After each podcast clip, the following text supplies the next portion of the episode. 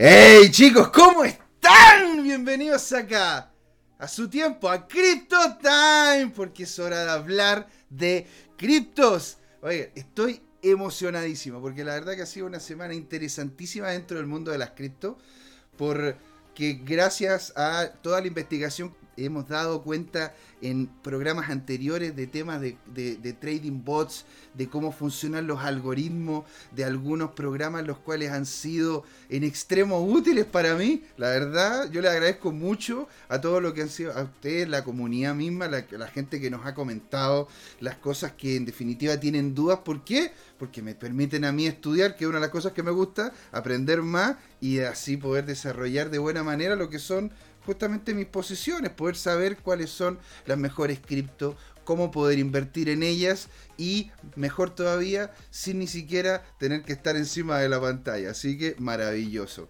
Dicho eso, hemos empezado, ¿no es cierto?, a recibir cierta, cierto feedback de ustedes en, en, el sentido de que, a ver, ya gracias, ¿no es cierto?, a los programas anteriores para poder ir viendo dónde invertir, cómo invertir y de qué forma hacerlo, han alguno de ustedes generado una cantidad de cripto, ¿sí? ya sea en algún exchange o en, en alguna dinámica en específico. Dicho eso, me han dicho, a ver, ya que tengo estas cripto, ¿dónde las guardo?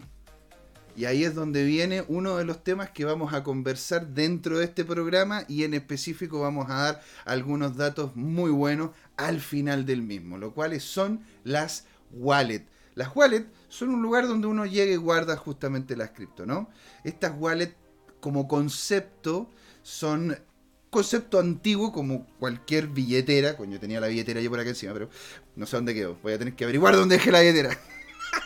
Bueno, esta billetera, ¿no es cierto? Que uno llega y ¿qué hace? Guarda los, los billetes, guarda las monedas, guarda todo lo que uno requiere como capacidad monetaria dentro de ellas para después su uso. También están las tarjetas, las cuales, entre comillas, una cuenta vista, para poderlo hacer más claro, es un lugar donde uno coloca dinero que a través de la tarjeta de débito que tiene esta cuenta vista puede hacer pago en los diferentes lugares. Eso ya es otro nivel un poquitito más arriba. Pasamos del físico a lo que es unos y ceros vinculados con los bancos. Y después viene la tercera parte, que es lo que hablamos nosotros, lo que nos encanta, lo que nos hace vibrar, que es las, las wallets o las billeteras, pero en el mundo cripto. Ahora, para poder hablar sobre este tema, para poder desarrollar sobre el mundo del mercado, vamos a dar aquí una bienvenida calurosísima, ¿sí? A un grande, a don Jorge Gatica. ¿Cómo está, señor? Hola, qué gusto. Eh, es un agrado reencontrarnos realmente y poder compartir, por un lado, las experiencias que estamos viviendo y los conocimientos que estamos adquiriendo. Exacto. Y de hecho, yo eso también le agradezco mucho a la comunidad. Todos estos proyectos mediáticos, los cuales he ido partiendo, y este que le tengo mucho cariño, que partí contigo, me permiten a mí poder estar en contacto con las necesidades de las personas con las necesidades que tienen los que están partiendo y los que ya llevan un tiempo avanzando. ¿Y cuál es la gracia de eso? De que puedo estudiar de mejor manera para poder hacer la explicación y una vez hecha esta investigación tengo más herramientas para poder seguir trabajando y haciendo otras cosas. Así que agradezco mucho a todos los que nos están viendo, a la gente también que nos manda mail, que nos manda mensaje, que está en contacto con nosotros a través de las mismas redes sociales. Así que agradecido, porque hay un dicho bien sabio que dice, el que enseña aprende por dos. Es verdad. Así que partamos entrando en materia con la presentación que tienes tú, Jorge. Y así vamos hablando de lo que es el mercado y después damos con un una segunda patita con más detalle al tema, al tema que nos compete, que es la, de las wallets, que va a ser la primera parte, porque la verdad que estudiando, a mí me pasa eso, empiezo a estudiar y digo, ah, pero esto tiene otra pata más abajo, otra patita más. Y termino llegando al quehacer mismo de eso y es fascinante, la verdad que es fascinante. Muy bien, con, todo agrado. Bueno, partamos en la introducción formal, ¿no es cierto? Ninguna de nuestras opiniones, tanto de lo que sabemos como de lo que experienciamos o vivenciamos, eh, son consejos financieros ni sugerencias de inversión. Esta industria, y naturalmente que esta es mi opinión, es factible de ser manipulada como todas las otras. De hecho, curiosamente, los mercados del oro y la plata están increíblemente valorados, subvalorados perdón, durante décadas. Y hay libros completos que denuncian estos esquemas en los cuales los grandes financistas, eh, de los cuales el mayor villano es JP Morgan, del cual hemos hablado, que tiene una billetera en caja hoy día de medio trillón de dólares, o sea, 500 mil millones de dólares disponibles, que, es más de lo que produce Chile en un año, ¿no es cierto? Y ellos lo tienen líquido para, comprar la oferta que, se les antoje o que aparezca por ahí. Alguna empresa en liquidación a precio, a precio subvalorado. Entonces, por lo tanto, si alguien decide invertir según lo que podamos valorar en nuestro programa, corre riesgo de perder parte importante de todo su patrimonio. Y reiterar que existen muchos negocios, todos son factibles de ser sujetos de inversión, dependiendo de la escala y del equipo que lo gestione. Hay que pensar que, por ejemplo, un negocio de vender pan se puede vender desde un canasto en la esquina a una escala muy doméstica versus naturalmente una cadena de panes que pueden cubrir un país o un continente completo, digamos. Y todo radica, ¿no es cierto?, en cómo se gradúa y cómo se enfoca por un lado la estrategia y por otro lado la táctica de ese negocio. Y en cualquier negocio y en particular en la industria cripto, cuando hay oportunidades de inversión a mayor ganancia, uno tiene que estar dispuesto a asumir mayor riesgo y tiene que tenerlo claro. Y a mayor riesgo de una cierta cripto, tiene que exigirle mayor ganancia. ¿Ya?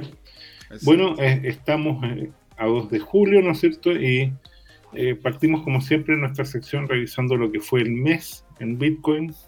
Reitero, yo soy maximalista en Bitcoin, por lo tanto tengo una vida bastante, entre comillas, más aburrida. En el sentido que las decisiones de inversión uno las puede tomar en horizontes de un semestre, de un año o de varios años, naturalmente.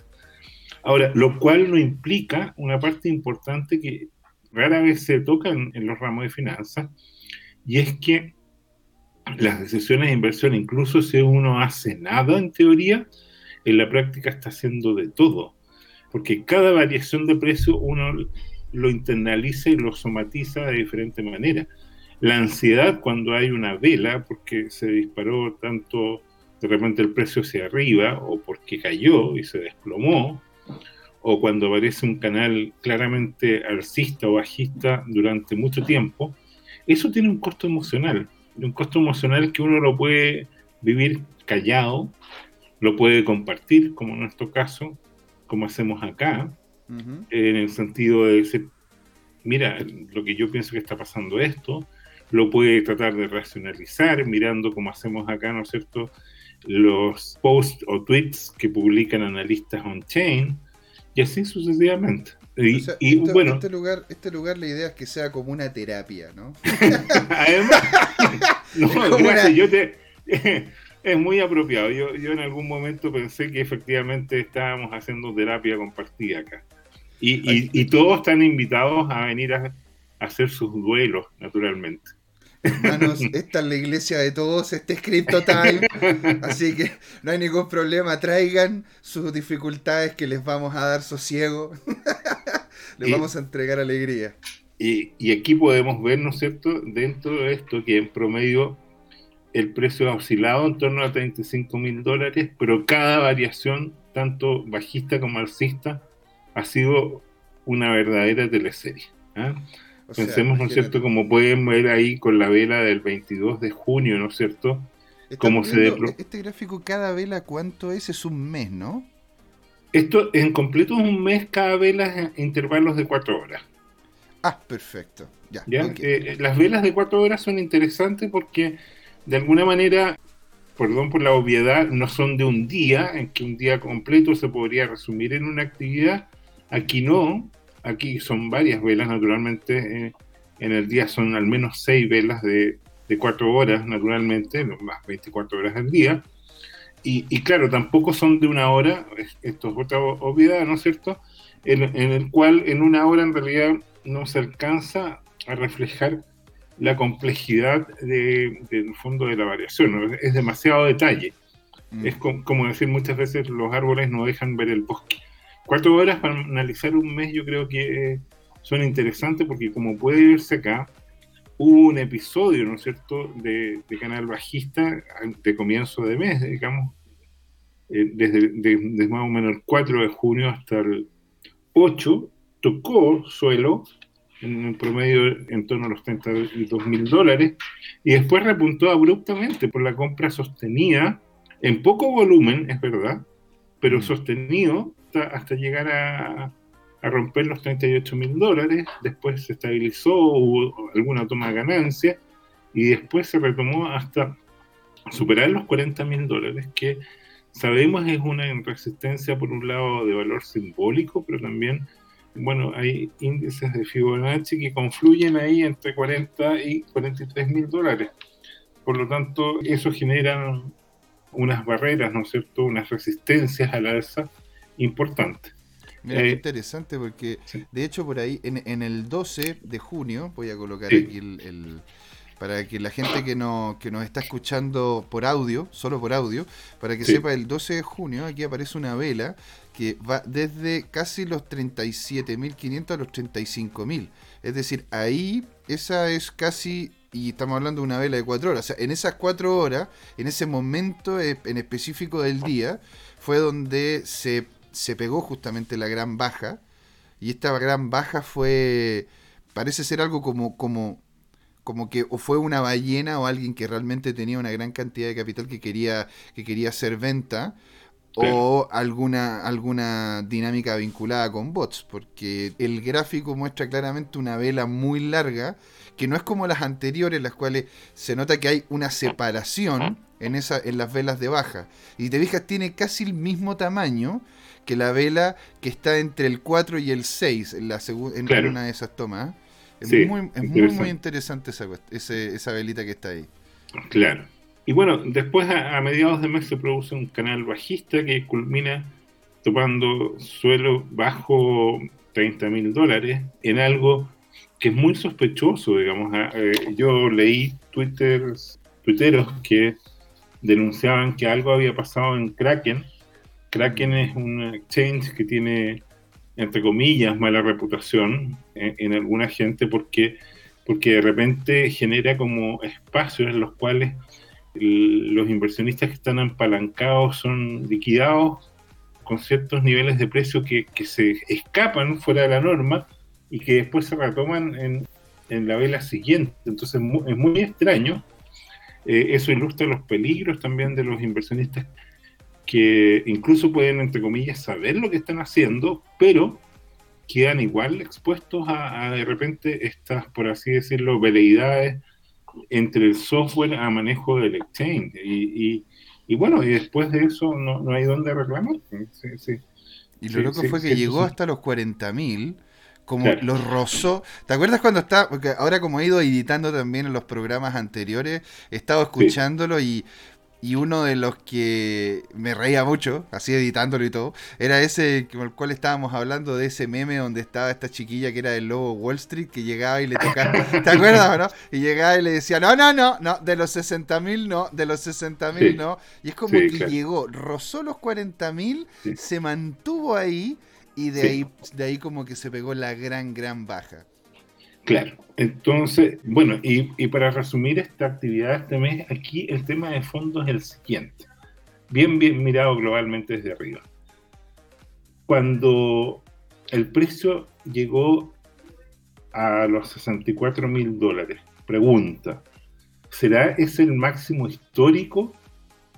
Y nunca más lo vamos a volver a ver y de repente se desplomará Bitcoin a la mitad del precio de ahora, al cuarto, o de desaparecerá para siempre, tal como desapareció Titán, por ejemplo, este, este, esta, altcoin. es que Titán no, Tiene es que no tiene nada que ver Titán con, con, o sea, el punto donde... No, no, no, pero, pero, pero, en la esencia, aquí, en este tema de, los bajistas versus los alcistas, o sea, la eterna pelea entre el oso y el toro, está simbolizado, ¿no es cierto? La pregunta es, ¿Bitcoin topó techo o lo va a superar?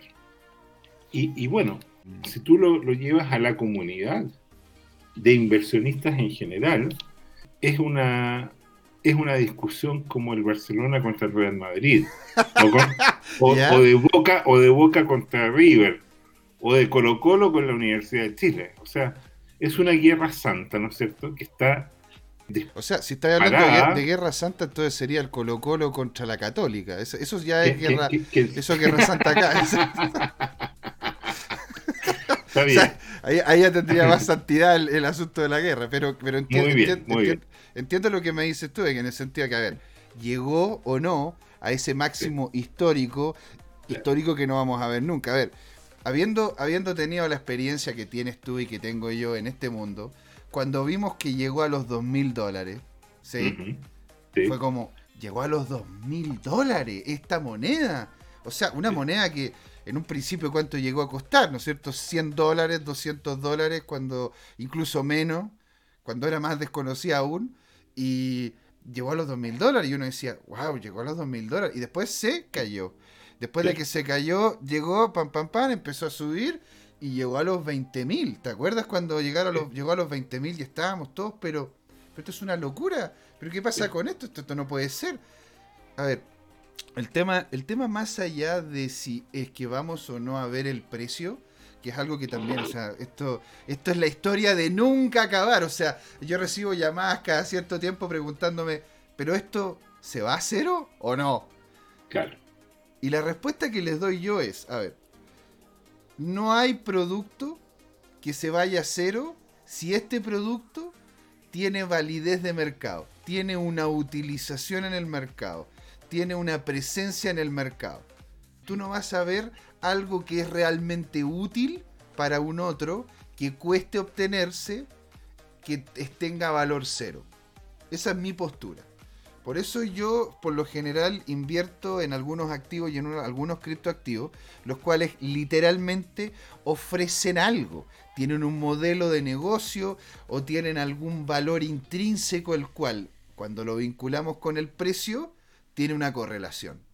A eso es lo que voy. O sea, yo personalmente, y este soy yo diciéndolo, yo personalmente no creo, no creo que esto se vaya a cero y la utilización de este tipo de activos, sobre todo en marcos que son tradicionales se está viendo cada vez más. O sea, lo hemos hablado anteriormente. Ahora que estoy editando más los programas anteriores, me he dado cuenta de que estuvimos hablando de que eh, esto ya fue, ¿no es cierto?, una, inversión que está haciendo JP Morgan, una inversión, una inversión que está haciendo el, eh, el, Banco, el Banco Mayo, está también haciendo la de los, los profesores de Canadá, la Asociación de Profesores de Canadá, lo está haciendo también la, lo está haciendo también alguna, algunas entidades de, de, israelí, ¿no es cierto?, que están, que están viendo el tema de las pensiones a mediano o largo plazo. O sea, no es que sean personas que de, la noche a la mañana un día se despertaron y dijeron, bueno,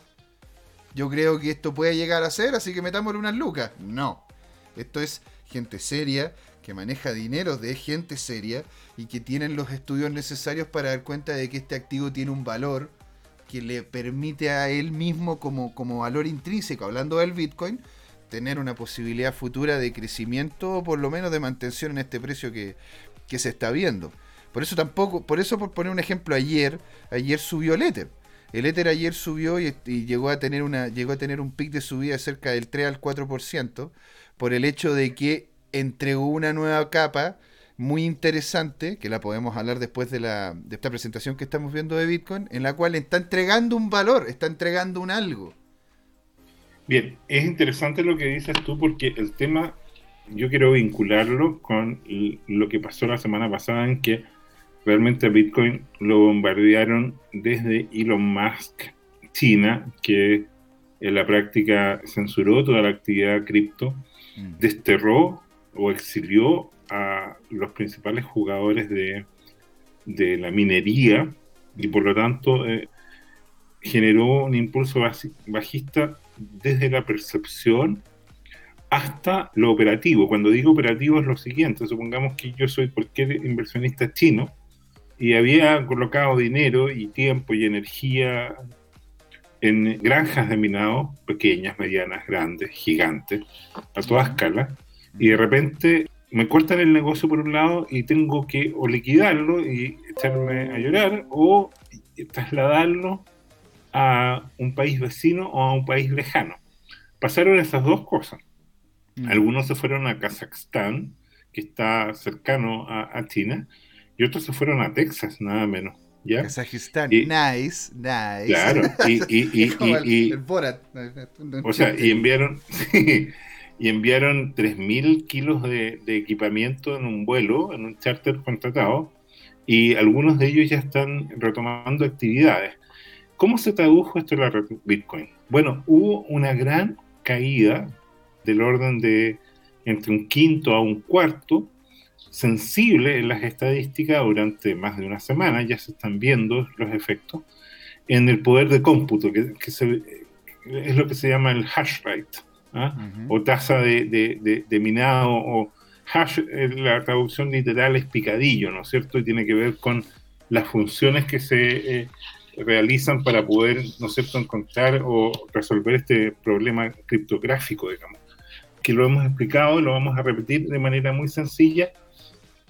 Cada minero de un conjunto de miles o decenas de miles compite por resolver, entre comillas, un problema de sudoku. Resolver un problema de sudoku, los que lo han tratado, puede tomarte muchos minutos, horas, días, semanas o, mucho más. Pero una vez que está resuelto, es muy sencillo comprobarlo. ¿ah? Uno suma eh, horizontal, vertical y en algunos casos las diagonales, están definidas también, ¿no es cierto? Y, se toma un par de minutillos, ¿no es cierto? Y, comprueba que efectivamente esa persona resolvió bien el sudoku.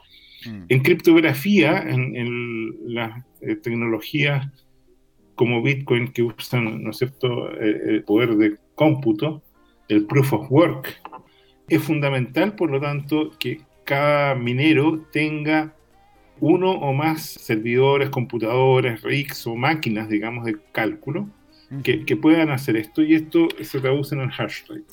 Entonces, ¿qué fue lo que pasó? Que por esta mudanza forzada, muchos mineros tuvieron que vender Bitcoin al precio que fuera, aunque estuviera cayendo, porque tenían que costear todo este traslado y toda esta nueva configuración de instalaciones. Algunos de ellos lo habían previsto, ¿no? Y hace rato que de hecho estaban migrando pero claramente del orden de un quinto, por lo menos, de, las instalaciones que estaban en China y que funcionaban con ciertos lugares de energía barata y que eran por lo tanto muy competitivos, esos tuvieron que liquidar su negocio y se han estado reinstalando.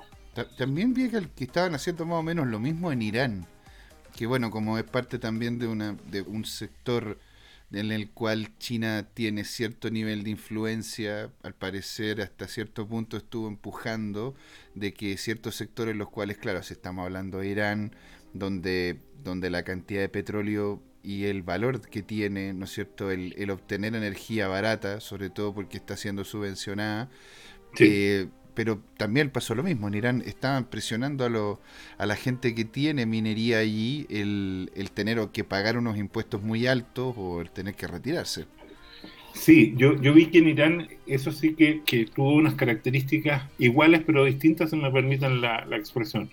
Y es que esta especie de censura gubernamental afectó a las pequeñas granjas de, de minería, que se traducían por así decirlo, a escala de taller o prácticamente a escala doméstica, donde tú podías tener un hogar con uno, dos, tres, bueno, cinco, máximo diez unidades de minado. ¿ya? Mm. Eh, en cambio, en China vimos las fotos, ¿no es cierto? Y eran hileras, hileras de galpones completos, rellenos de, de, mineros uno al lado de otro, digamos. Y en algunos casos quedaron ahí esos espacios sin embalar, que eran básicamente, por así decirlo, los closets, digamos, o los, contenedores metálicos donde se colocaban los equipos y los, tableros de distribución eléctrica, por así decirlo.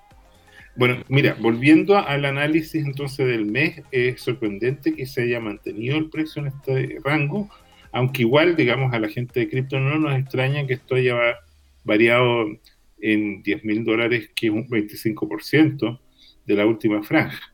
La mm. última semana vimos que, que, que hubo un episodio alcista gigantesco, una vela de alguien que compró una cantidad interesante mm. el día 28 Y probablemente, y esto eh, fue pesquisado, es pesquisado por los analistas de la cadena del blockchain, en que fue una billetera que había vendido, una ballena, ¿no cierto?, que había vendido bastante caro y compró bastante más barato de acá y, y cargó en la misma dirección de siempre con estas compras más o menos importantes, digamos, y, destaca esta vela y el volumen, y después de un episodio alcista, y lo que nos tiene más o menos intrigados es por qué no ha agarrado vuelo, porque después volvió a desplomarse y en este momento está apenas un poco sobre 33.000.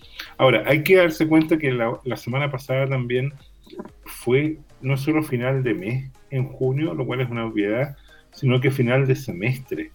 Y, eso tuvo muchas implicancias en muchas industrias. Por ejemplo, en plata, no voy a entrar en detalles, pero hubo el tema de, cierre de mes, de un mes en que hay muchas entregas en físico y eso tiene un, tremendo impacto. Eso se hizo coincidir con actividad especial de la eh, Federal Reserve, en el cual este Banco Central de Estados Unidos, este consorcio público-privado, hizo algunas movidas bien especiales de manejo de tasa y lo más sorprendente fue la actividad de ayer o antes de ayer, en el cual se liquidaron unos ripos por casi un trillón de dólares. Esto era plata que la Fed le había puesto, le había prestado a los bancos para que los bancos a su vez se lo prestaran a las empresas, principalmente las corporaciones, etcétera, y, y, a su vez los bancos que estuvieran especializados en retail a la banca de consumo. Pero no ha habido demandante por crédito, porque la economía estadounidense, como muchas de las economías del mundo, está muy golpeada. Está retomando actividad, pero, pero no a la escala de antes, y por lo tanto ese dinero fue devuelto al, banco. Y, eso da una idea de, lo complicado que está. Y lo otro que es interesante de eso, que con esto la Fed, con quererlo, sin quererlo, no, no sabemos, porque ellos juegan una especie de póker y nos muestran todas sus cartas, está extrayendo mucha liquidez en el mercado. Esto indirectamente ayuda a controlar la inflación, porque al haber menos dinero, uno si es proveedor de algo, por ejemplo, si yo tengo un carrito de maní y subo los precios simplemente por un tema de que la gente no dispone de dinero, de circulante o de, o de caja, no va a poder comprar maní y si yo subo, entonces voy a vender menos y por lo tanto ahí tengo que evaluar el no subir tanto los precios o dejarlos igual o de repente bajarlos a través de una oferta. y, bueno, hoy día, hoy día sí hubo un gran episodio bajista a una hora que, es sospechosa porque son las 8 de la mañana, quizás tuvo que ver con que esos son, pueden ser eh, fue una, ballena, fue una ballena que se levantó, se levantó enojada nomás. Pues, no, no, le dieron el cafecito que él quería, ¿no es cierto? La tostada estaba más tostada de lo que él quería, no sé, alguna cosa así. Y, entonces, claro, e, está ahí, ¿no es cierto?, coqueteando entre los 34.000 y los 33.000, pero con tendencia bajista. Eso es lo que, lo que preocupa, digamos, e, e, en, este tema, ¿no es cierto? Bueno, y mirando el contexto, lo que pasó en esta semana en, en los cripto, digamos, fue el resumen del mes. Este mes, ¿no es cierto? Bitcoin ha caído un 8%, está en el orden de que hemos comentado, 33.300 dólares. En el mismo periodo del último mes, Ethereum ha remontado como plataforma en las preferencias. Yo ya vi un, varios Twitter que están hablando y nuevamente está agarrando vuelo la narrativa que de aquí a uno o dos años podría llegar a valer 20 mil dólares. No, desconozco los datos objetivos sobre eso en el último mes tuvieron golpeado todas las otras cripto, digamos, ADA, a mí me sorprende que llegue ahí 24%, es cierto que si uno lo mira en un escenario más grande, han tenido unas subidas importantes. Sí, claro, 600, 700%, si es que hablamos desde el inicio del, inicio del año. Ahora, una, una, cosa interesante, ¿eh? lo que pasa es por qué LE también está, están empezando a conversar ¿sí? sobre estos tipos de valores, 20 mil, 30 mil dólares, es porque el Ether, de hecho, si es que funciona bien las estructuras que quieran implementar y el código que quieren dejar funcionando, es posible de que tenga a futuro una dinámica deflacionaria. Sí. No va a haber Ether infinito, sino que va a haber una producción de éter, la cual en algún punto ese se va a ir quemando. Sí, como una eh, dinámica más, porque claro, van a pasar de proof of work a proof of stake.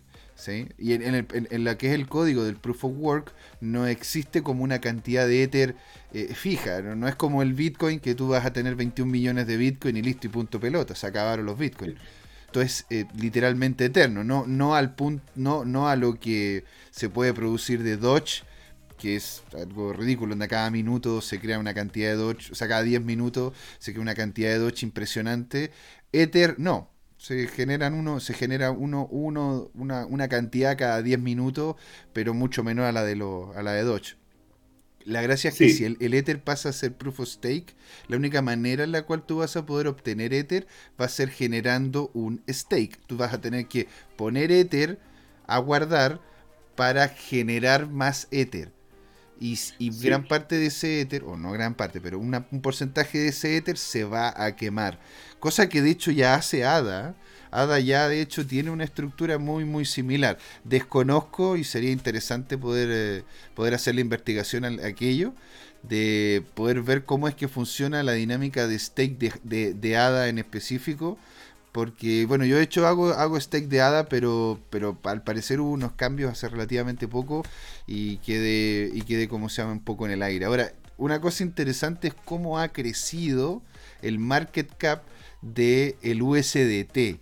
Porque si nosotros vemos los videos anteriores, los videos de abril, de mayo, USDT era más o menos del mismo tamaño que el que tenía USDC ahora y de a poco ha ido aumentando el monto y el tamaño que, a ti, que tiene. Ahora, claramente eso es porque como moneda de resguardo estable en comparación al dólar, en momentos de caída la gente cae, o sea, la gente va hacia esa moneda y se queda resguardado, sobre todo en, esto, en estas dinámicas así. ¿Cómo ha caído XRP? Estoy impactado. 34%. Así nomás. Pero lo comentamos en su momento, hace varios meses, ¿no? Eh, el, hecho de que ese valor de alguna manera no tiene correlato versus la función que desempeña, ¿no? Porque dijimos, bueno, esto es una tecnología para los bancos o, servicios financieros y por lo tanto ellos una vez que tengan o adquieran lo que corresponda a su fracción no van a andar cansándolas en este tema, digamos. Entonces, eh, nosotros advertimos un momento, y perdón por el vulgarismo, de, que las personas que invirtieran esto corrían el riesgo de quedarse acachados, digamos. Es decir, estoqueados o, con, este tema, porque, porque en esta historia un servicio compra la cantidad que quiere, no, no, no tiene estímulo para seguir comprando más. en el fondo es como una membresía de un club, si tú quieres. Claro. Ahora, hay que decirlo, ¿eh? BTC en este contexto es el que ha tenido menos variabilidad, es el que te puede dar, entre comillas, mayor seguridad sobre el poder hacer inversiones a esa moneda. Porque solamente, entre comillas, solamente en este mes ha tenido una baja de un 8%. Entonces, Ahora, eh, acumulada desde su precio histórico, claro, ha bajado el orden de 40%, pues está en 64.000 y claro, en 32.000 está cercano al 50% de, de, su máximo histórico, pero, pero eh, hemos visto correcciones y después hemos visto rebotes casi parabólicos, digamos, en el cual supera varias veces el, máximo histórico y, esa es como la sensación de, los maximalistas que están ahí hinchando por, eh, en favor de, su valoración, que hoy día no, no, ha encontrado un correlato en los hechos, o sea, no se ha visto un poder comprador que presione al alza el, precio. Pero sí se ha visto, digamos, que los que vendieron fueron los que compraron y llegaron tarde, son los que compraron los últimos seis meses. O sea, la gente que vendió fue gente que los que no son, por así decirlo, manos de, diamante, que son estos que son los duros en este tema. Entonces, mira, si uno mira la última semana, claro, la última semana se ve el repunte de, de Ether y algo se ve anecdótico de Docho. Déjame hacer un paréntesis con Docho. Ayer o, hoy día, en las últimas horas, Elon Musk anduvo payaseando con una nueva moneda que se llama Dodge, Baby Dodge, o algo así. se disparó desde el 288%. Entonces es una verdadera ruleta rusa. Ahora, yo tengo la sensación que la gente, ahí hay dos tipos de, o sea, hay, hay muchos tipos de personas, pero si uno lo resume, hay dos. Hay el tipo arriesgado, el apostador, ¿no es cierto? Como el que pone una ficha en la ruleta y que dice, esto subió, voy a poner una fichita, voy a comprar este, esta alza, pensando que después vienen los que están más inadvertidos, los más inocentes, que van a seguir comprando, soñando con que esto se va a doblar varias veces. Y es e, ese tipo cuando ya vuela que, llegó cercano al, máximo, eh, un poco antes, un poco después, va a liquidar toda su posición y va a hacer la ganancia, digamos, y va a dejar y perdón nuevamente por el vulgarismo, a otra gente clavada con un meme coin que no tiene mayor destino, es un proyecto que, para evitar... Yo me, leí el white paper y, es literalmente un chiste, o sea, es... ¿El de Baby Dodge? Es que, a ver, es literalmente un chiste. Dentro ah, del mismo, dentro, del, dentro de lo que, porque tampoco es un white paper como tal, o sea, ya, y, pero llega y, y de hecho te aparecen chistes en el white paper. O sea, imagínate si el Bitcoin entre medio de, la explicación matemática tuviesen puesto, no sé, onda, un chiste. Qué impresionante. Fíjate que a mí me impresiona que, lo de Bitcoin, ese paper diseñó un mecanismo que es como, que es como haber hecho la maqueta en, en blueprint, en un borrador, de, de algo tan complejo o más complejo, entre comillas, que, una locomotora, está todo pensado. Entonces ahora piensa tú eh, lo que estamos diciendo, habían cientos o miles de mineros en China con cientos de miles de máquinas y que representaban entre el 20 a 25% del poder de cómputo, es decir, entre un quinto a un cuarto, y que era la mayor crítica que se le hacía a esta tecnología descentralizada, porque estaba concentrada en un país y en un país donde, entre comillas, reina el Partido Comunista, que es un, órgano intrínsecamente centralizado. Y, claro, era, era muy extraño todo eso, y eso desapareció en una o dos semanas, y la red sigue funcionando, y ahora está con ajuste en la dificultad, que significa que los mineros que se quedaron van a tener un premio versus el castigo que tenían con la mayor competencia, y entonces van a seguir haciendo su trabajo y, por lo tanto van a tener una recompensa proporcionalmente mayor hasta que ese mayor beneficio, ¿qué es lo que va a operar? Va a operar como un mecanismo de, retroalimentación, de compensación, y ese sobrebeneficio económico va a traer a nuevos mineros, ya sean los mismos, reinstalados, por así decirlo, o nuevos inversionistas, como está pasando en Estados Unidos. En Texas, por ejemplo, se han levantado decenas de millones de dólares, ya hasta centenas, en compañías o corporaciones que están generando granjas de minado, pero con energías renovables, ¿ya? que era la principal objeción que tiene, y, y se generó un consorcio de todas estas corporaciones y estimaron, ellos declararon, mira, yo tengo tantos mineros y estos mineros los alimento en una fracción con combustibles fósiles o electricidad de centrales termoeléctricas, tengo otros que vienen de centrales hidroeléctricas, tengo otros que vienen de centrales eólicas y tengo otros que operan con energía de centrales nucleares. Y por lo tanto, tales no contaminan y tales sí, y se sacó una proporción y sobre el, el 50% de la industria de minería Bitcoin hoy día declara que es renovable. Mm, se habla del orden de 56%. Eso podría servir un dato que si lo cree Elon Musk, y es un estudio serio, podría retomar la tendencia alcista de compra de Tesla, por ejemplo. Y ahí me parece la sospecha, ya esto en realidad es, una copucha marginal, pero, el hecho, lo, que vimos eh, es que Elon Musk de repente infla a todas estas criptos lo cual hace que gente especuladora compre todo lo demás y, de alguna manera le quita presión alcista al Bitcoin, lo cual para un comprador es bienvenido. O sea, claro, en definitiva hace eso como también ha hecho todo lo contrario.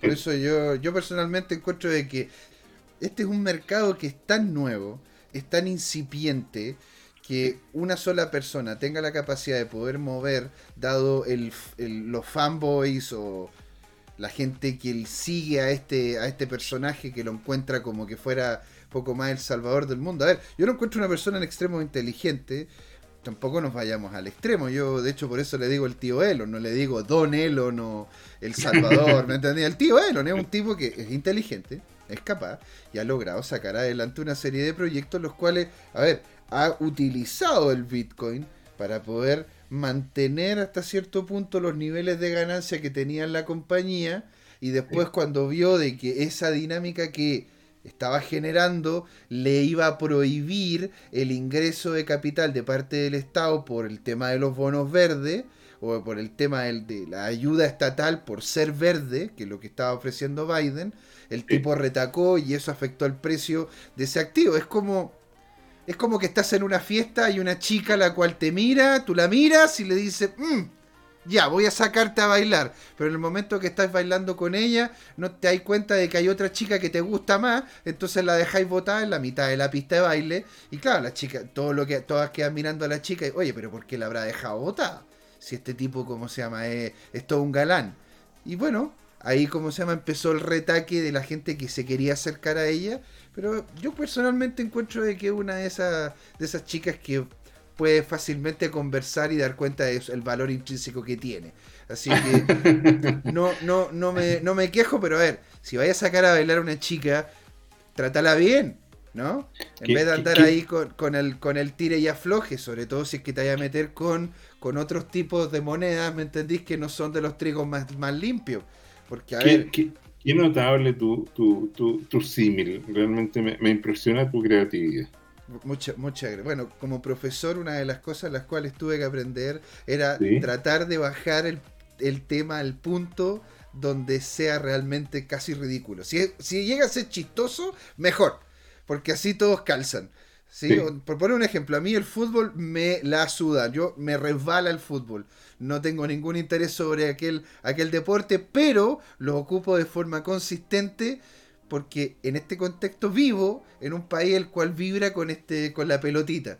Entonces, el poder demostrar ciertas técnicas, ciertas dinámicas financieras, utilización de cripto con el contexto del fútbol o con el contexto en este momento del baile, démosle.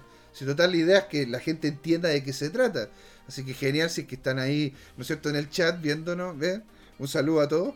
que, no, que nos comenten si es que vale o no, si les gusta o no el, este, tipo, este tipo de parangones que por lo general hago. Así que, pero ah, volviendo al tema de las monedas y sobre todo el tema de la vinculación con, con, con Elon, es, a ver, él se desvinculó de eso por, una, por un beneficio personal que le iba a generar el ser una empresa verde sin tener este tipo de moneda.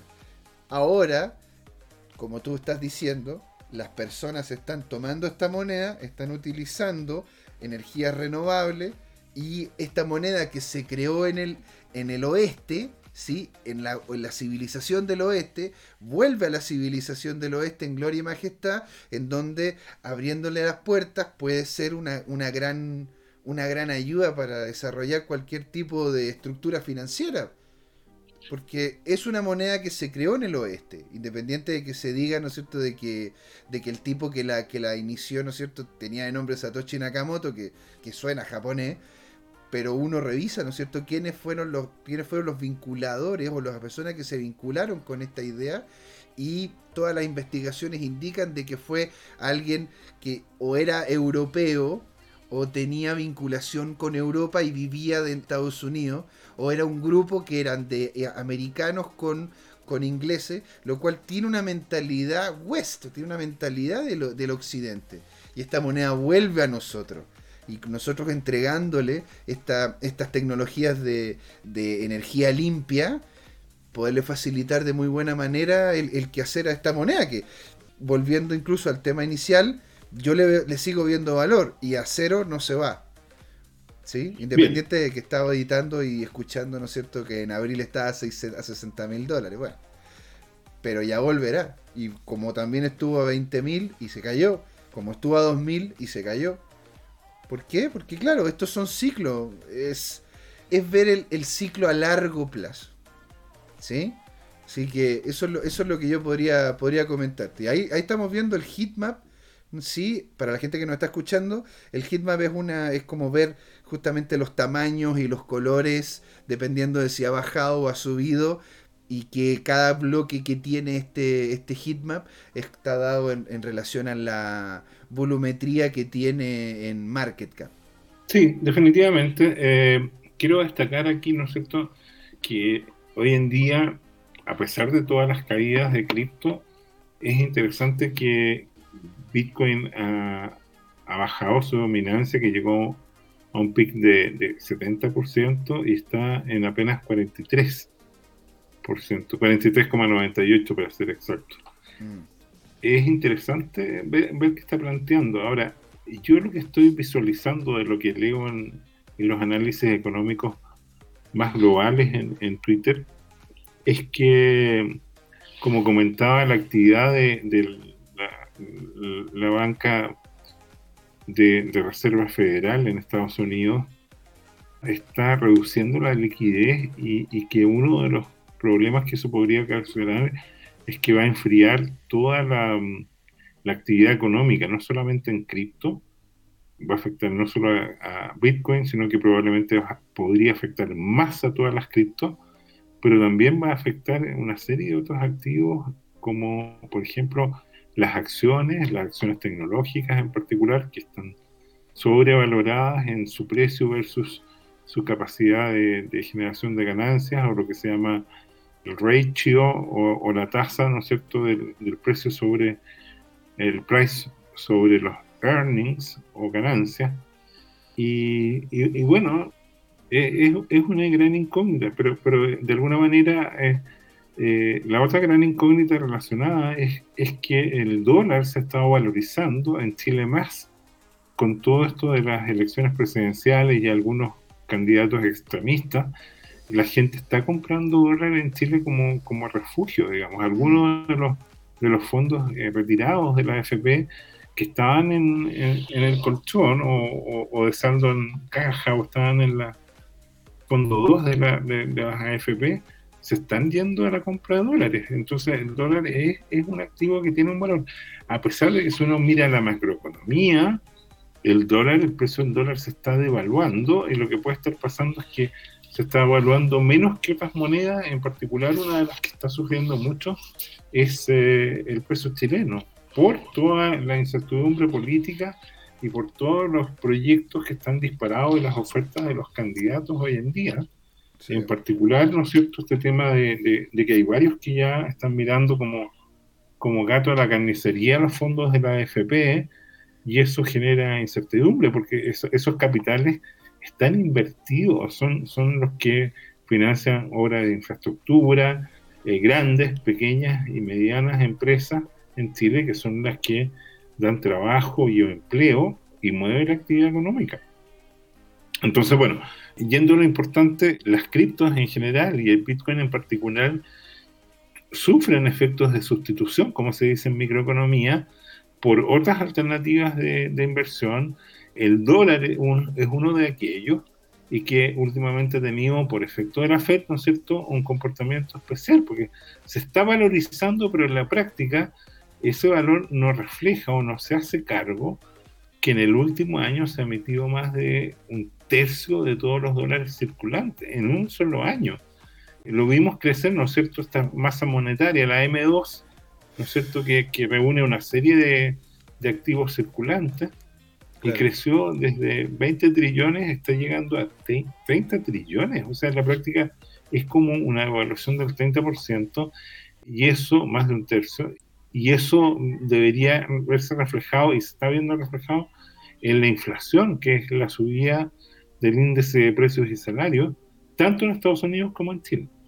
Eso sería eh, interesante, de repente poder, vamos, poder llegar, ¿no es cierto?, a hacer una conversación entre nosotros como personas que tenemos cierto, cierto nivel de capital vinculado con las cripto y alguien que tenga conocimiento de cómo funciona a cabalidad el tema de las monedas fiat. O sea, poder tener a una persona que que realmente no pudiera llegar y ser como el abogado del diablo. En el sentido de que lo único que yo he escuchado este último tiempo, en Twitter, en Instagram, en Facebook, en, Discord, en Reddit y en todos lados, es literalmente el scam que son las monedas fiat si uno las ve desde el punto de vista de el que entiende el cómo funcionan. Es, como lo que decía, me acuerdo yo, uno, una de las personas que yo sigo en Twitter que diría, la gente iría a quemar, ¿no es cierto?, los bancos centrales si es que realmente supiera cómo funcionan. Sí, mira, ahora voy a volver a, lo que estábamos viendo de, Bitcoin en general con, algo que es interesante poner de relieve. ¿Te acuerdas que yo, te dije que en la blockchain todo es público, por lo tanto tú tienes todas las billeteras con todos los movimientos y los analistas pueden tomar esa big data y pueden empezar a hacer consultas a las bases de datos de qué es lo que está pasando. Y aquí tú tienes un gráfico, una visualización de los datos, ¿no es cierto? Puedes hacer una especie de inteligencia de negocios acá. En particular, se miran las billeteras de los exchanges que tienen ciertas características, se identifican, se marcan, y lo que se puede ver es que los exchanges, si tú te fijas, hubo un periodo entre julio 20, ¿no es cierto?, y abril del 21, en la cual esa cantidad de Bitcoin disponibles, que estuvo cercana a casi 3 millones de Bitcoin, cayó a 2 millones, bajo 2 millones 450 mil Bitcoin, o sea, cayó más de un 20%, y esa caída generó un aumento de precio. Eso se revertió en mayo.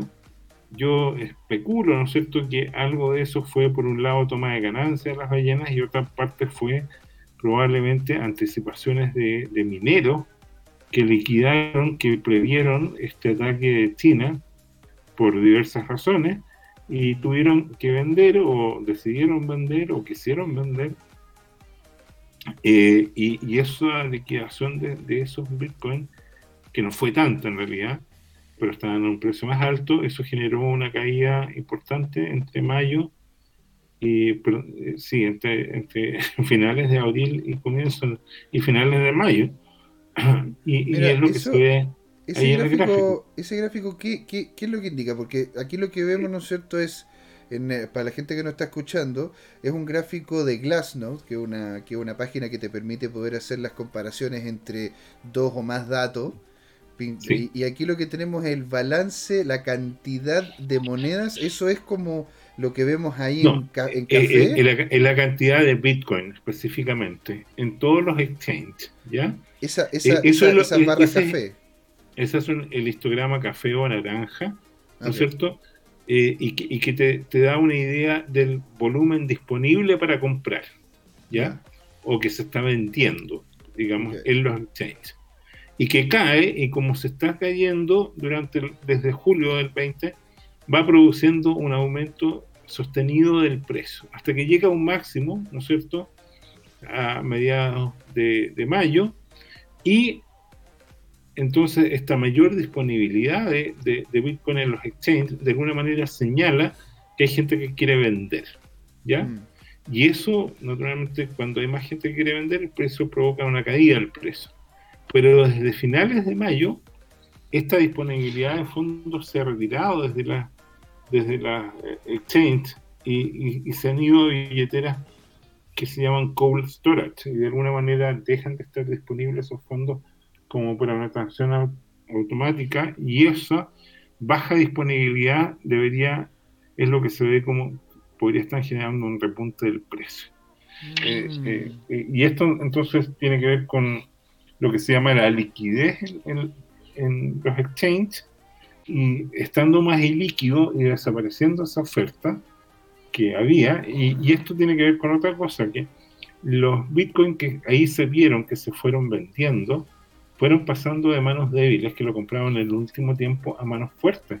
Por lo tanto, cuando se genera una demanda importante, el precio se debería disparar más que proporcionalmente. eso, yo diría, no, lo llamaría especulación, sino que es como la deducción lógica de aquello si pasa. ¿ya?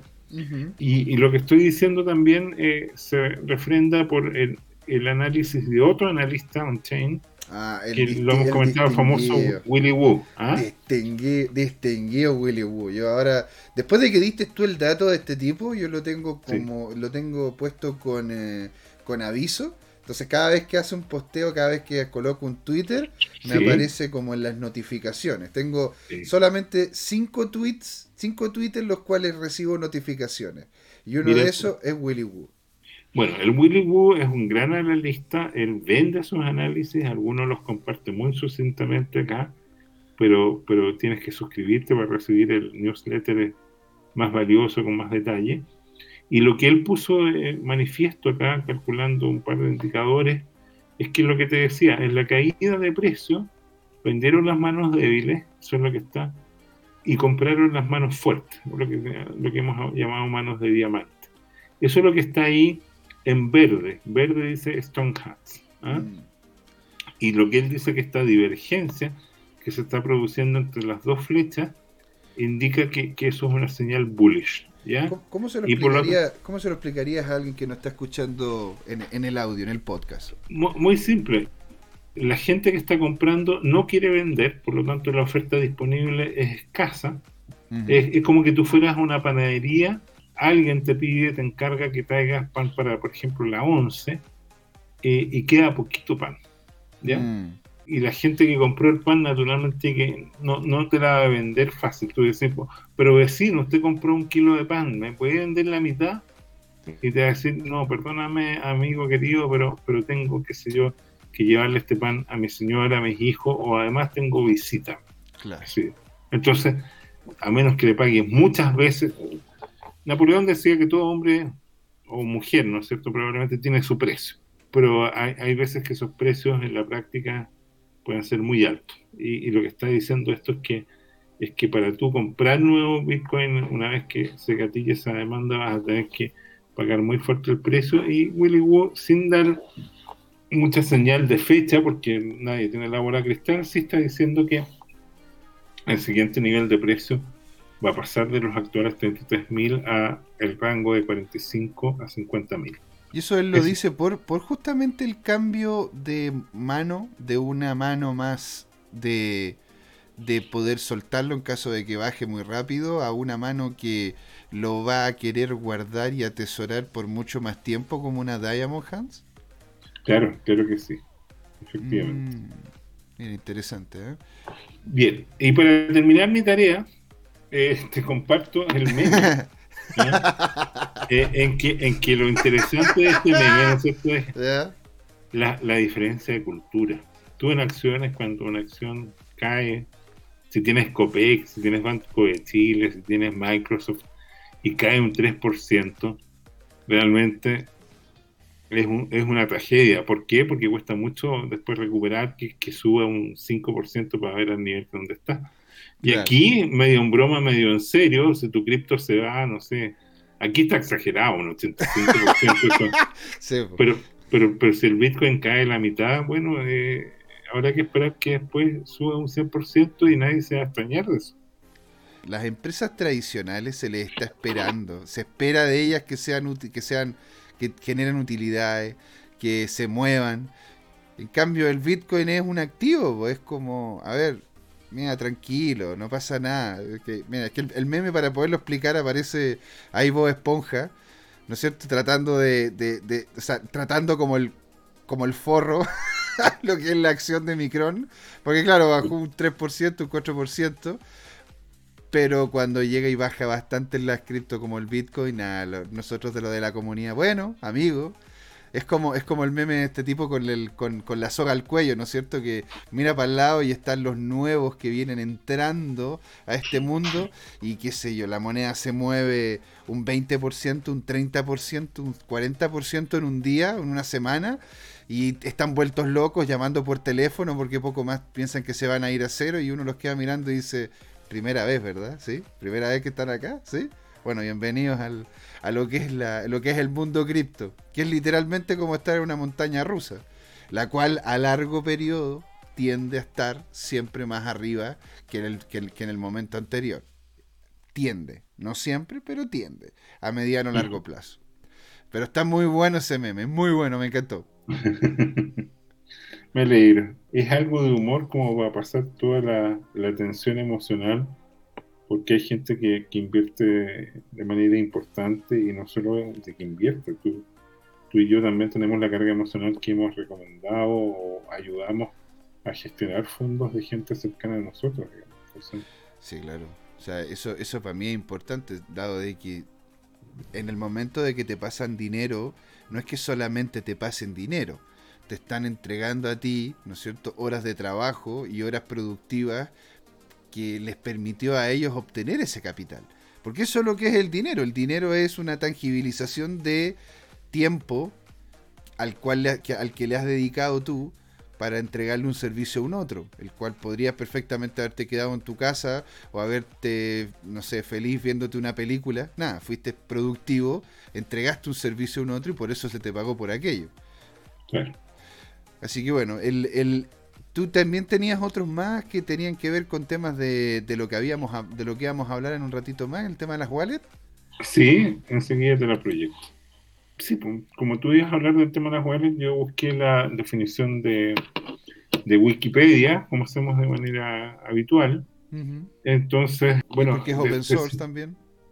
Claro, decir que una billetera digital o e-wallet, ¿no es cierto? Es un dispositivo electrónico para, de alguna manera, por un lado, realizar transacciones o almacenar de alguna manera identificación o tokens que permitan asociarse con algo que, permita generar una transacción, ¿ya? Mm. Y, bueno, cuando es una billetera electrónica, esto, esto significa que tú puedes tener esta combinación de hardware y software en definitiva, más ese hardware, una conexión a una red de comunicaciones, que puede ser eh, una red digital local, una red de área local como una Wi-Fi, o puede ser una red digital celular, como algo más amplio, ¿no es cierto? esa comunicación, que generalmente se hace de manera inalámbrica, conecta, ¿no es cierto?, a, tu dispositivo, que es esta combinación de hardware y software que estamos diciendo, con alguna interfaz o algo que te atiende del comerciante, ¿ah? que puede ser o la caja electrónica, ¿no es cierto?, o puede ser eh, un computador dotado de antena donde hay un software que está recibiendo de alguna manera estos bienes digitales por el cual tú estás comprando un, producto o un servicio, ¿ya? Y, en particular esto, bueno, ya existía en países muy tecnologizados como, como Japón, por ejemplo, y naturalmente China ahora, y, terminó en el mundo occidental de, ganar popularidad por, por eh, el auge de las criptomonedas en general y del Bitcoin en particular. Entonces cierro con, recitando textual la última frase que dice, una billetera de criptomonedas es una billetera digital donde se almacenan claves privadas para criptomonedas como Bitcoin. Y aquí la clave es que este dispositivo que tú tienes y que llamas e-wallet no es donde quedan, en, el caso particular de Bitcoin, tus Bitcoins. Los mm. Bitcoins siempre están en la red, están on-chain, en la cadena, en la mm. blockchain. Mm. Lo que la wallet en realidad te, da es la posibilidad de acceder a, ese, a esa blockchain a través de las claves privadas y con eso tú desbloqueas esos bitcoins y los puedes transferir a otra dirección resguardada por otra clave privada. Por ejemplo, tú tienes tus bitcoins, ¿no es cierto? En la red, están en la cadena, están replicados en todo este sistema distribuido por todo el mundo y tienes una cantidad, por decir algo, una cantidad modesta, unos, 15 bitcoins. Transamos o me regalas, como tienes tanto, eh, me regalas un bitcoin, porque me aprecia. Entonces, eh, eso que está hay, niveles de apreciamiento, ¿ah? o sea, un Bitcoin es, mucho aprecio, es, un aprecio, es un aprecio más, muy alto. Valoraría ese aprecio. Ahora, ¿por qué es mucho? es por lo siguiente, hoy día un Bitcoin vale 30 mil dólares, 33 mil, ya lo hemos visto. Pero la aritmética que a muchos nos entusiasma, ¿no es cierto? Es el potencial en que puede valorizarse esto. Mm. Supongamos que esto pasa a ser una reserva. Entonces hay una primera aritmética que es, en el mundo hay, por decir algo, más de 50 mil multimillonarios. Mm. Y hay solo 21 millones, 21 millones de Bitcoin. Entonces, si estos eh, multimillonarios quieren tener 10 Bitcoin o 100 Bitcoin, van a agotar rápidamente la, cantidad disponible, porque ya están en, temas de ballena, entonces no están todos estos disponibles. Además, en realidad el Bitcoin número 21 millones va a liberarse recién en 2140. Hoy día estamos bajo incluso 18 millones 500 mil Bitcoins. Además de eso hay que descontar una cifra que es incógnita, pero que va del 5% al 25%, e incluso algunos analistas creen que hasta el 33%, de bitcoins que, entre comillas, están perdidos para siempre por muchas razones. Alguna gente cree que eh, Satoshi Nakamoto ya se murió. Eh, alguna gente cree que hay mucha gente que se olvidó de las passwords de acceso.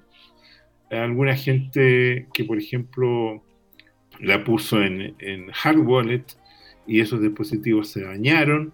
Por ejemplo, están las famosas anécdotas de los discos duros de los PCs o notebooks que terminaron en la basura por un error que una persona se olvidó, o, un celular, ¿no es cierto?, que se cargó y que quedó desactualizado y que hoy día eh, la persona se olvidó la clave o tiene problemas tecnológicos para acceder. En conclusión, como dijo en su momento alguno de los originales eh, diseñadores o desarrolladores del tema, esos bitcoins perdidos son de alguna manera un regalo que le hicieron a todo el resto de la comunidad que tiene Bitcoin, porque al ser son más escasos y por lo tanto provocan menos oferta disponible y que se dispare Bueno, y finalmente lo último para, cerrar mi participación y, eh, dedicarnos a tu, a tu cobertura de las wallets, es decirte que la primera Bitcoin eh, wallet que tuve yo fue efectivamente Bitcoin Core.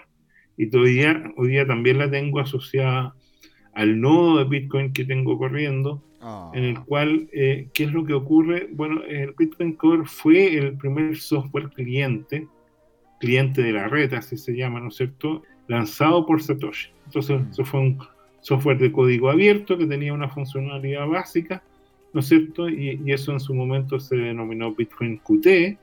Después se fueron, la comunidad fue generando nuevos lanzamientos de nuevas versiones y en su momento eh, eh, este cliente pasó a llamarse Bitcoin Core, ya para distinguirlo, ¿no es cierto?, de, la red Bitcoin. Y, bueno, esto sigue siendo mantenido, cuál, ¿no es la, ¿Cuál es la diferencia entre Bitcoin Core y la red de Bitcoin? Bitcoin Core es un software que te permite manipular a través de las claves privadas y públicas las transferencias entre, entre direcciones de la, de la red. ¿ya? tú, en la red Bitcoin, uno de los componentes de la red, porque está lleno, está el mecanismo de consenso, está el mecanismo minado, perdón, eh, está el mecanismo de mantención del ledger o blockchain, que, es este libro de contabilidad, ¿no es cierto?, abierto, público, distribuido en toda la red, y, así una serie de otros componentes, y lo que permite eh, el software cliente o, o wallet o billetera, lo que permite es que cualquier usuario, ¿no es cierto?, que haya abierto una cierta dirección y que a cambio recibió estos mnemotécnicos, estas 12 palabras mnemotécnicas, que son equivalentes a código alfanumérico, eh, es capaz, ¿no es cierto?, de manipular las transacciones él y solo él sobre esa dirección. ¿Ya? y, eso gatilla después, ¿no es cierto?, eh, este software de billetera gatilla eh, transacciones. Aquí tenemos un ejemplo, esta es una de las primeras versiones de Bitcoin Core.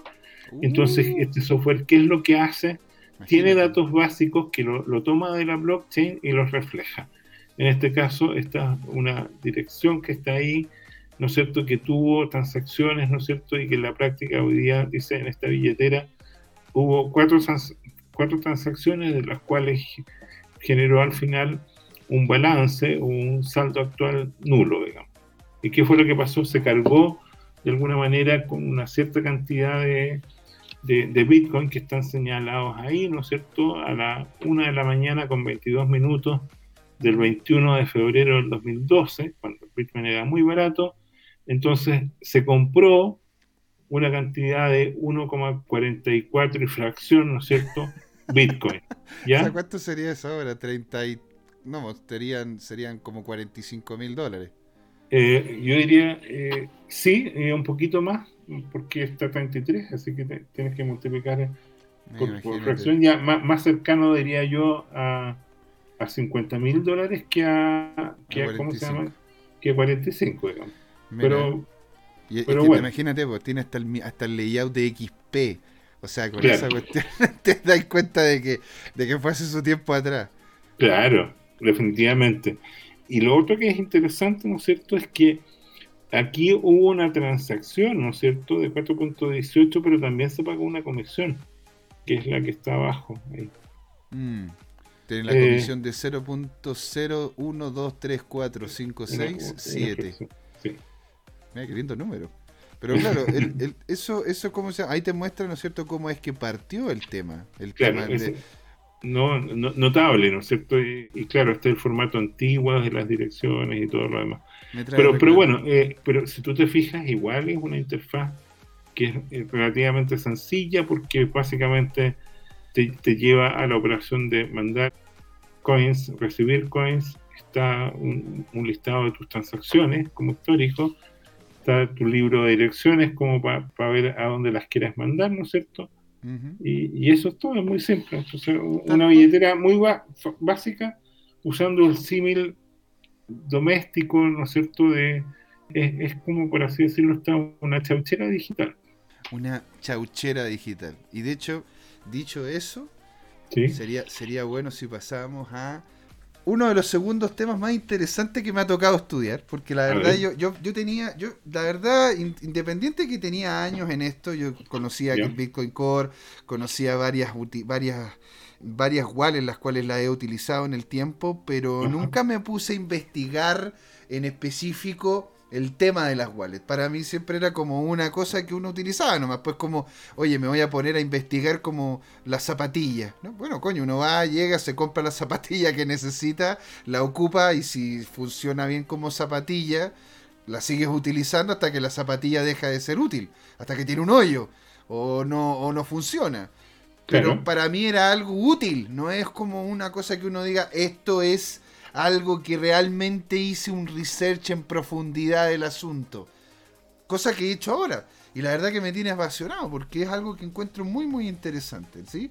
Entonces, ¿qué son las wallets? Y era lo que estabas diciendo tú muy bien, ¿no es cierto, Jorge? Es donde yo guardo mis cripto. ¿Dónde las guardo? ¿Cómo, ¿Cómo yo puedo mantenerlas a simplemente un paso de distancia, saber cuántas tengo, cuál es el valor que ellas tienen en relación al mercado y una serie de otras cosas más, ¿no? Entonces, ¿qué es una wallet, una billetera? Son como las billeteras físicas, las cuales tienen, y aquí sale, ¿no es cierto?, lo que es la llave privada y la llave pública. La llave privada y la llave pública es como la diferencia entre que yo te dé mi cuenta de banco a que yo te dé mi clave para poder entrar a mi cuenta de banco. ¿Qué, qué metáfora más interesante? Sea, es, eso todo. es, como de que yo te dé mi mail para que tú me envíes mail a que te dé mi contraseña para que puedas entrar a mi mail. Son dos cosas diferentes. Una hace de que nos podamos comunicar y otra haría de que yo pase una vergüenza indescriptible. Entonces, las llaves privadas son, en muchos casos, una serie de palabras, las cuales por haberse tomado, ¿no es cierto? Porque uno llega y coloca un número, ese número involucra una palabra y esa palabra es la que se coloca en uno de esos slots o espacios en los cuales se termina generando una serie, una serie de palabras. Por eso se le llama como una frase, porque a veces uno puede justamente generar como una historia de estas palabras que en específico te permiten poder entrar a tu propia wallet. Y la llave pública es simplemente la dirección en la cual las personas pueden hacer envío o tú puedes llegar y hacer envío a un tercero de moneda. Hay lo que también se llama la frase semilla, la cual no necesariamente es una frase lógica o coherente, sino que son palabras que te van apareciendo de forma consistente, la cual después simplemente se ordenan con un número. La número 2 es hola, la número 5 es, es eh, cómo es cómo, y la número 1 es estás. Entonces no necesariamente tiene una lógica, pero siguen siendo palabras reconocibles.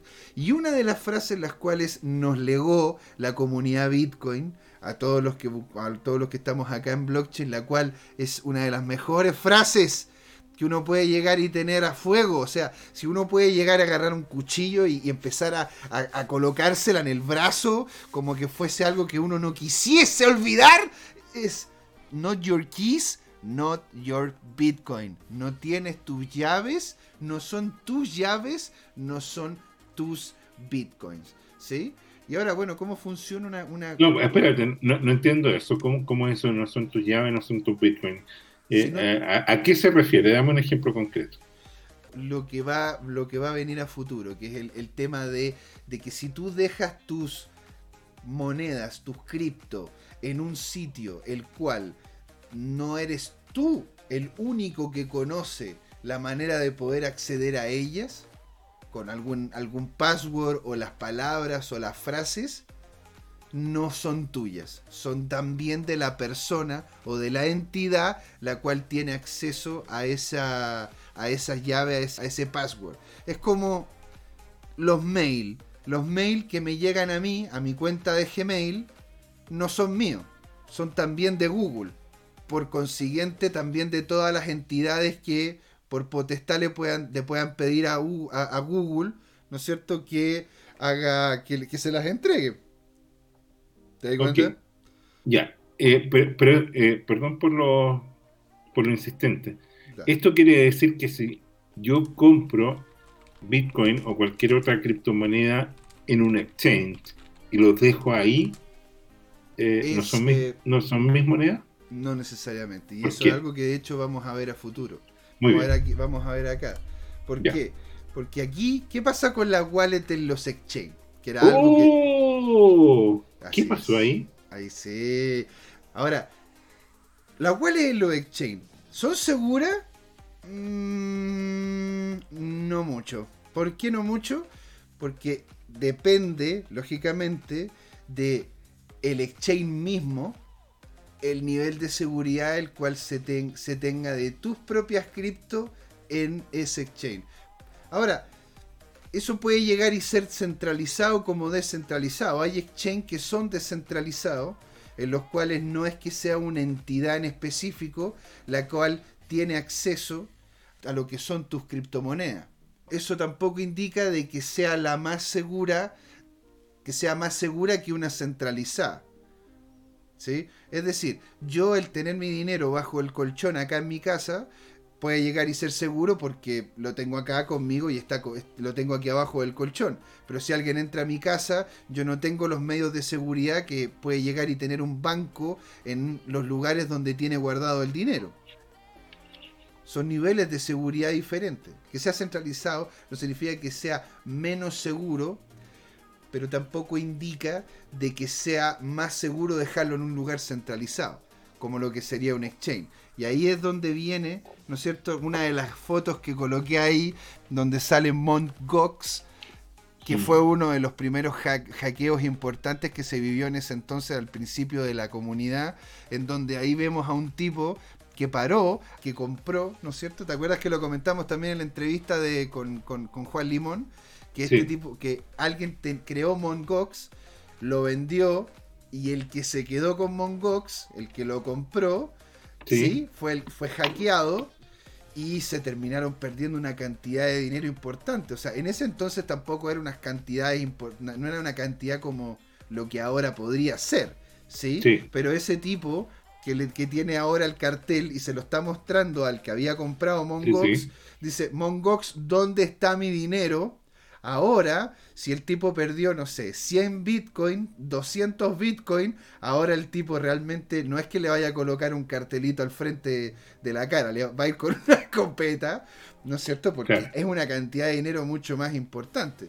Mm. Ahora, es más seguro, ¿sí? Tenerla de hecho en alguna dinámica que se llaman las frías, no las calientes. A ver. Las wallets que vamos a ver acá nosotros son wallets que se llaman wallet calientes.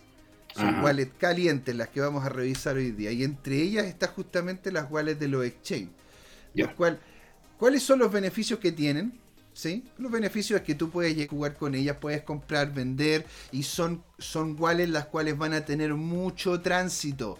Van a, ser wallets las cuales tú vas a poder llegar y meter Ether, sacar Bitcoin, meter esto, sacar... ¿Por qué? Porque es una wallet de un exchange. Están pensadas para eso, están conectadas con el exchange mismo, el cual indica, ¿no es cierto?, el, mismo, el movimiento de, el movimiento de aquellas. Te entregan algunas facilidades a poder aunar más de alguna cripto para poder saber los valores que ellas tienen en relación al mercado y que te entrega un bottom line de cuánto dinero es el que tienes tú ahora en alguna moneda en específico, ya sea dólar eh, o alguna otra cripto que tú la quieras, la justamente comparar.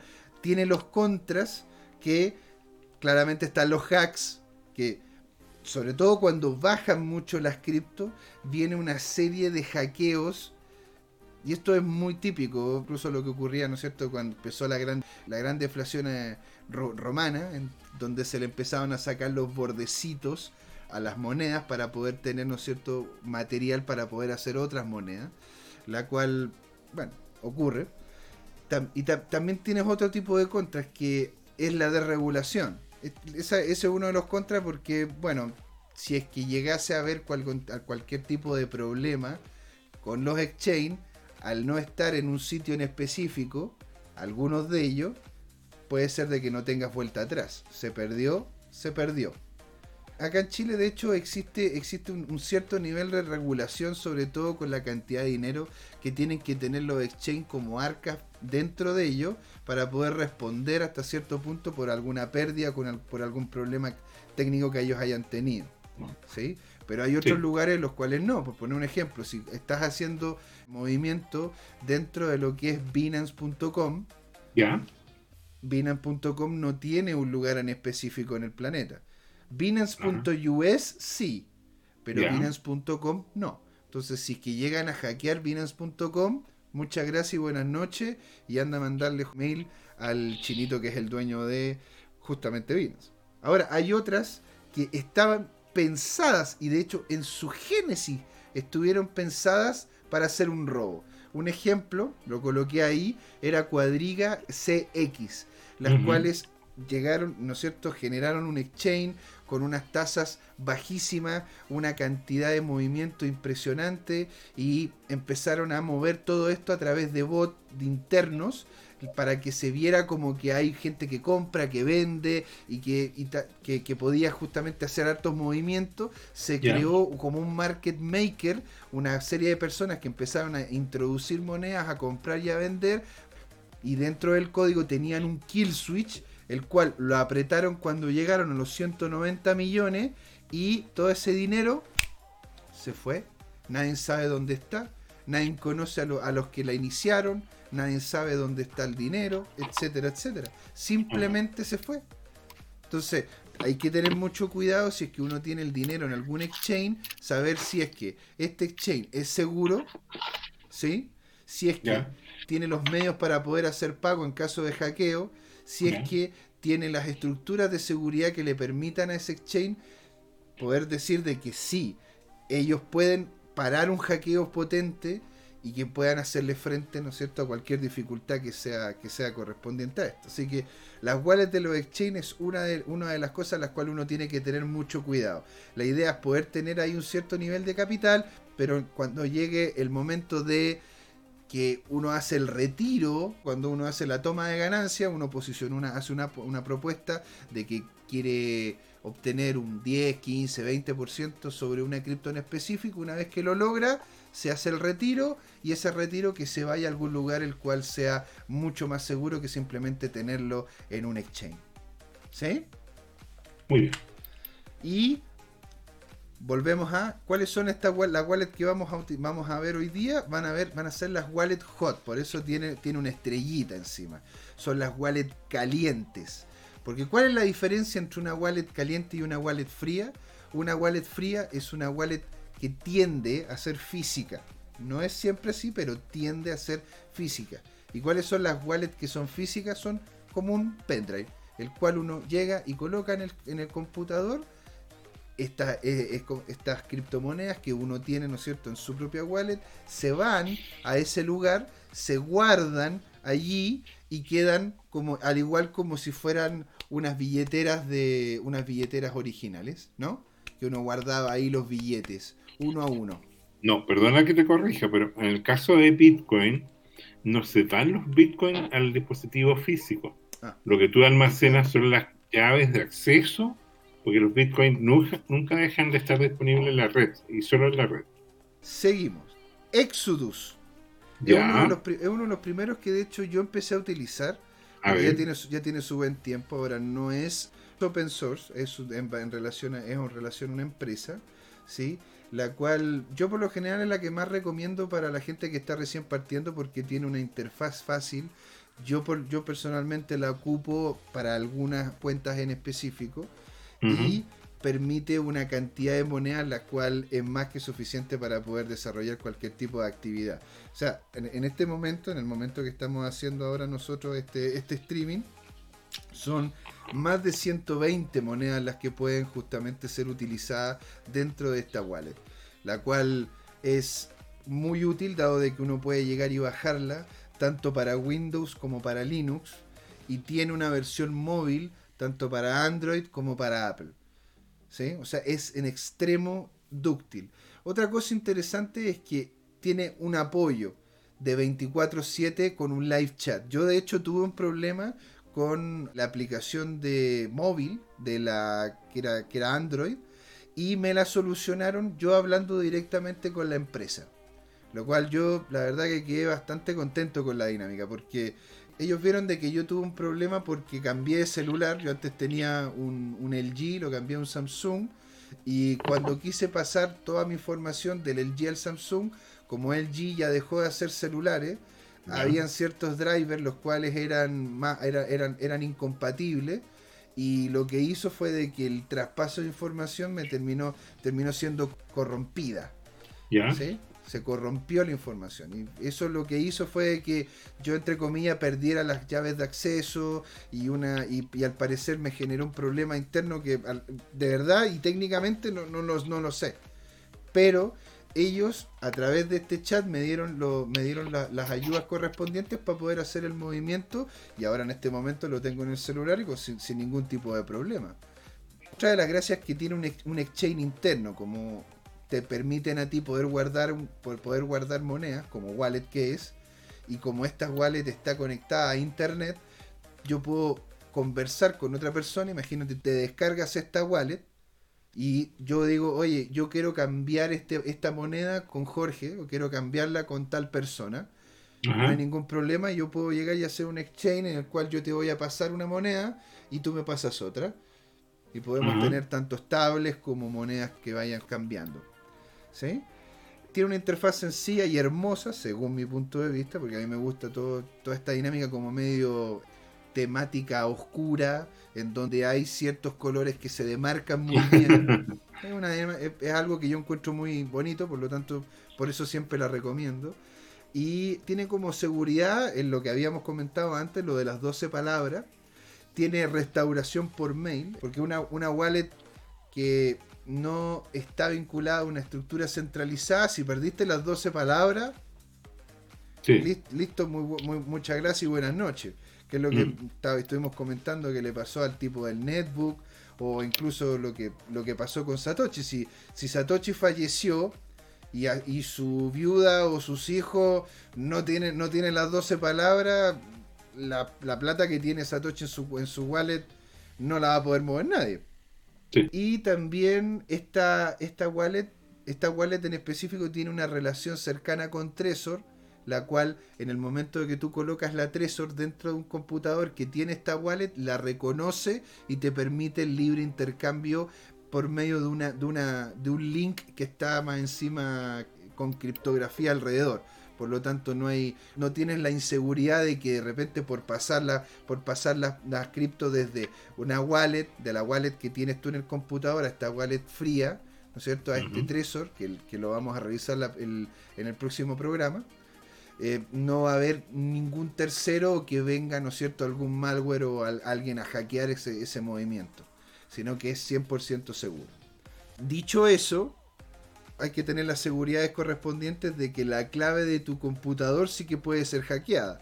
Si es que tú tienes una persona que te está viendo lo que tú estás viendo en, el, en la pantalla y, tú, y, ve ese hacker, cuáles son las, las palabras secretas de tu contraseña, ahí ya no hay seguridad que pueda, que pueda solucionar eso.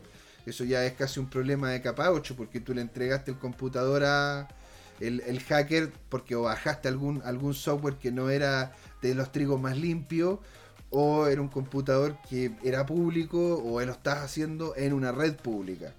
Por lo tanto, ahí también tiene que ver lo que es la seguridad que le puede entregar uno a los procesos que se vinculen con, con las criptomonedas. Y otra cosa por la cual yo también recomiendo esta es porque es gratuita. Tú la puedes bajar sin ningún tipo de problema en todas las plataformas que anteriormente comenté. ¿Tú conocías esta? No, no, no la conozco. O sea, la había escuchado nombrar en, clases nomás, pero no, no, la había visto en la interfaz ni, ni había revisado su lista de, funcionalidades. Muy bien. Oye, nos quedan nueve minutos. Nueve minutos. ¿Tú quieres ver dos billeteras más o vemos una en extenso o, vemos las dos muy rápido? ¿Cómo lo? Que de hecho las otras son bastante sencillas. Por un ejemplo, Trust, Trust Wallet, ahí coloqué a la derecha toda la cantidad, ¿no es cierto?, de monedas las cuales las cuales puedes llegar y tú colocar colocar en ella. Es una aplicación igual como cualquier otra. Eh, a, diferencia de la anterior, tú no, la tienes en el computador, solamente la tienes en la web, solamente la tienes en, el celular. Eh, puede ser vinculada con otras aplicaciones. ¿Te acuerdas cuando estuvimos hablando con, con Moyano, ¿no es cierto?, con Alonso sobre el tema de PancakeSwap. De hecho, Trust Wallet por tener internamente, en un contexto criptográfico, un, un, navegador, te permite hacer conexiones mucho más sencillas que lo que anteriormente tuvimos que, lo que él nos mostró que él tuvo que hacer con Metamask. ¿Sí? Entonces es mucho más sencillo, te permite también poder conectar dApps, que, son que es mucho más fácil, e incluso poder, poder mover dinero dentro de lo que son crypto games, como Axis, como los CryptoPunks, como los CryptoKitties, etcétera, etcétera. ¿sí?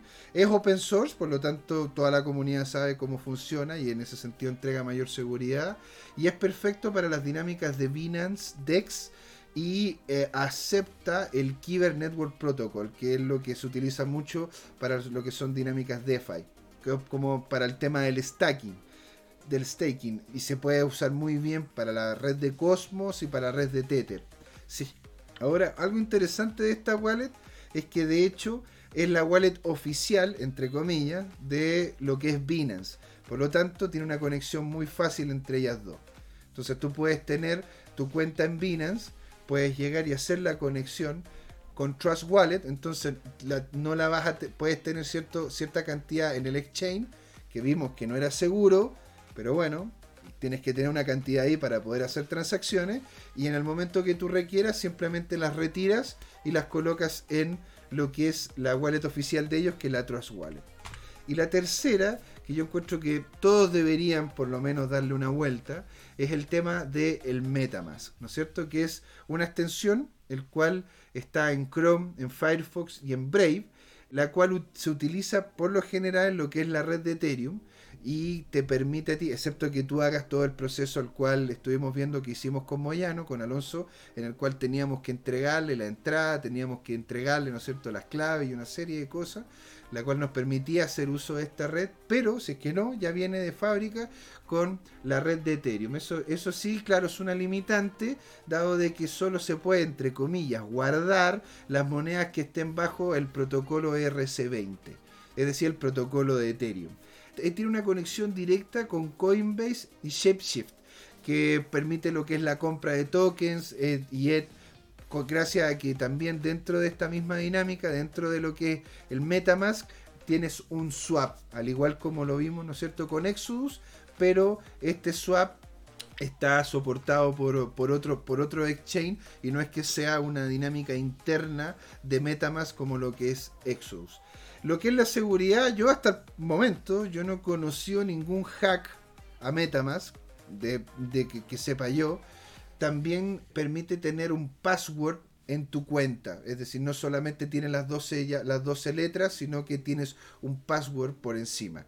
Lo cual te permite poder obtener posiblemente una mayor, con mayor facilidad las monedas que tienes tú en lo que es Metamask. Es open source y en donde brilla, donde realmente encuentro yo que se desarrolla de muy buena manera, es en el tema del lending en el tema en lending en, en donde en Aave, en Balancer y, en otra serie de plataformas que están lógicamente dentro de que es la red de Ethereum la cual con, por medio de contratos inteligentes te permite hacer la compra y la venta o el poder entregar una cierta cantidad de dinero y hacer, eh, y hacer de stacking ¿no es cierto?, en estos lugares para que las liquidity pool le permitan el, acceso a terceros por medio de apalancamiento, leverage, margen, etcétera, etcétera. Es gratuita y personalmente encuentro, y hay gente que la encuentra compleja, yo personalmente la encuentro fácil de usar. Y esas serían más que nada las tres que yo estaba viendo, las que más me llamaban la atención. Metamask, Trust Wallet y Exodus, en ese orden, para que la gente pueda justamente hacer uso de ella, ir aprendiendo cómo se ocupan, una entrada suave, ¿no es cierto?, a lo que sería a lo que sería, ¿no es cierto?, lo, que es el Stella Wallet. ¿Cuál de todas estas es la que más te gustó?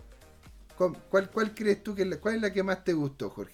Yo, yo soy un maximalista. Yo con Bitcoin Core tengo suficiente. ¿Ya? El mundo, el mundo cripto, ya te dije, a mí, por un lado, me atrae, pero por el otro lado, me asusta. Así que. Te asusta, pero te gusta. ¿Por qué? ¿Por qué? Porque ya vimos que en la práctica, diversificar en cripto no es verdaderamente diversificar. Ahora, yo tengo claro que van a haber fenómenos puntuales de esas 7.900 criptomonedas en las cuales van a haber 79 o 7,9 por decir 8, un 1% de esos que van a tener rendimientos espectaculares, pero no es predecible cuál. Ethereum es, una de las que a mí naturalmente me, me atrae, me, Binance Coin me, me llamó la atención se desplomó igual, digamos, yo, yo sé que en el largo plazo va a prevalecer, pero no sé si me interesa tenerla, tengo ahí una duda, la tuve, logré hacer una pequeña utilidad y me deshice rápidamente eh, y, no sé si quiero meterme en esa dinámica. Ahora son, son como, como 8, de 8 de la noche que es. Nos vamos despidiendo, señores. Le agradecemos mucho a la gente que estuvo viéndonos. Le agradecemos a Tomicro, ¿no es cierto? Un abrazo grande también. Aunque haya llegado tarde, siempre está en nuestro corazón desde temprano. Y a Santiago 44, que bueno, dice el hombre, compra Dodge, que es dinero gratis. Y bueno, y bueno, hay, hay, hay, hay, hay todo un tema. habría sido genial que se hubiese quedado ahí con nosotros para poder compartir un par de un par de puntos de vista, pero está bien. Las opiniones, en, opiniones y gustos, colores, ¿no? Así que nos, vamos despidiendo. Muchas gracias por estar aquí, José Miguel acá. Y esto fue Crypto Time, porque... Fue hora de hablar de criptos. Fue hora de hablar de criptos. Ahí nos vemos, señores. Muchas gracias. Hola amigas y amigos, antes de irnos les queríamos recordar que esta comunidad CryptoTime la hacemos todos. Así que siempre invitados a nuestros canales de difusión en Twitch, Twitter, YouTube, LinkedIn y Facebook. Búsquennos como CryptoTime, con I latina, así, latinos como nosotros. Los esperamos para intercambiar información, hacer nuevos amigos y conexiones en este hermoso mundo del blockchain y las tecnologías descentralizadas. Los invitamos a suscribirse para recibir información sobre nuevos episodios y les mandamos un gran saludo de acá, Jorge Gatica y José Miguel. Nos vemos.